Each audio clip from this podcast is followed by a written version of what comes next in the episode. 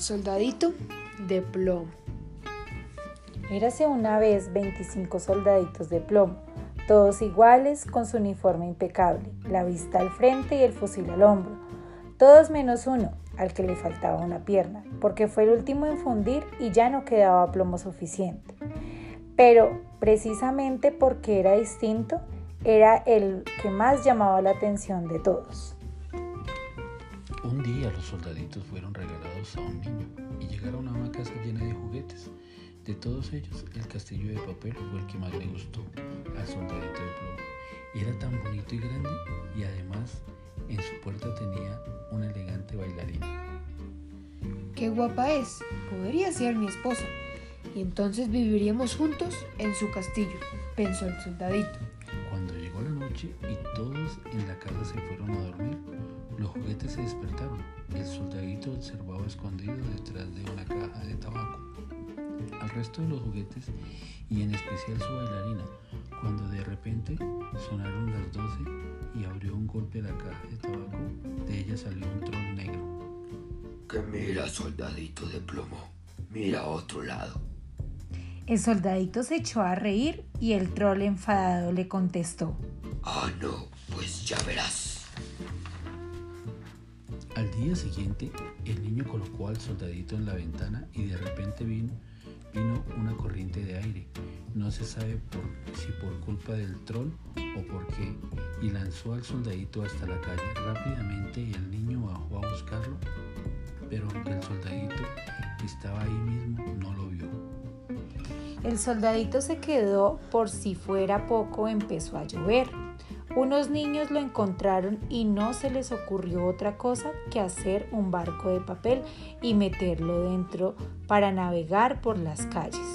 Pero no fue absoluto divertido.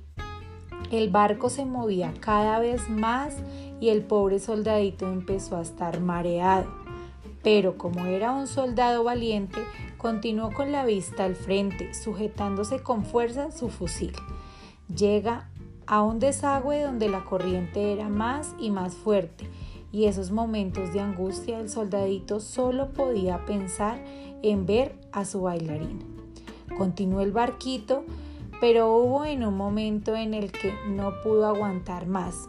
Acabó deshaciéndose y el soldadito se hundió con él, hasta que por ahí apareció un pez y engulló al soldadito valiente soldadito de plomo abrió los ojos y no vio nada. Permaneció en la oscuridad casi sin poder moverse hasta que se abrió la boca del pez y apareció una muchacha del otro lado. Lo miró con curiosidad, lo cogió con cuidado y lo dejó encima de una mesa.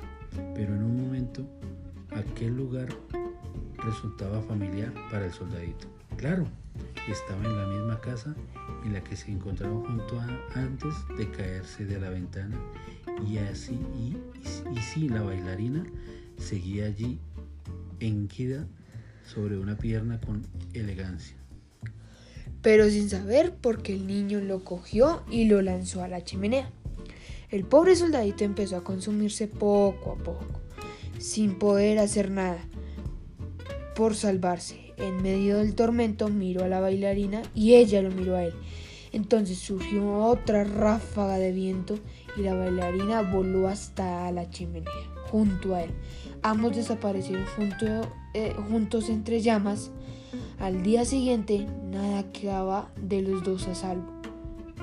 Una pequeña bolita de plomo que curiosamente tenía forma de corazón.